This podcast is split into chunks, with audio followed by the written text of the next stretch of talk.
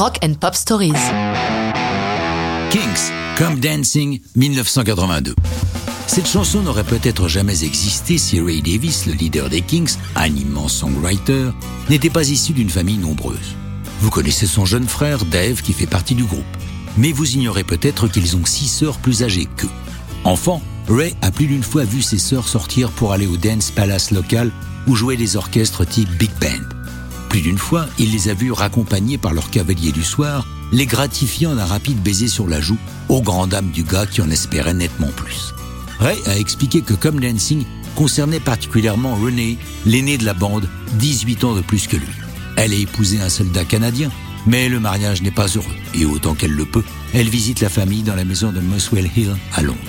C'est ce qu'elle fait en juin 57. Ray fête ses 13 ans. Pour l'occasion, René lui offre l'objet de ses rêves, une guitare acoustique. Ce même soir, elle va danser au Lyceum Ballroom. La suite est tragique. Suite à une maladie infantile, René a le cœur fragile. Au ballroom, elle fait une crise cardiaque et décède sur place. 25 ans plus tard, c'est un hommage à sa sœur et à sa passion de la danse que Ray Davis écrit Come Dancing. Ray est connu pour ses textes fins et intelligents. Les Kings doivent à sa plume une grande partie de leur succès. Mais il est particulièrement fier des paroles de Come Dancing, considérant que ce sont les meilleures de sa carrière. Le titre est inspiré par une émission télé de la BBC, Come Dancing, sorte de danse avec les stars sans stars, qui a ravi les Britanniques de 1949 à 1995. Cette chanson arrive avec la deuxième vague des Kings, le groupe ayant connu quelques périodes de moindre succès commercial après les énormes tubes des 60s comme You Really Got Me ou A Well Respected Man. Cette seconde partie de carrière les voit triompher aux États-Unis, qui n'ont pas toujours été leur terrain de chasse favori. D'ailleurs, pour Come Dancing, Ray ne fait aucun effort pour bousculer son accent terriblement british.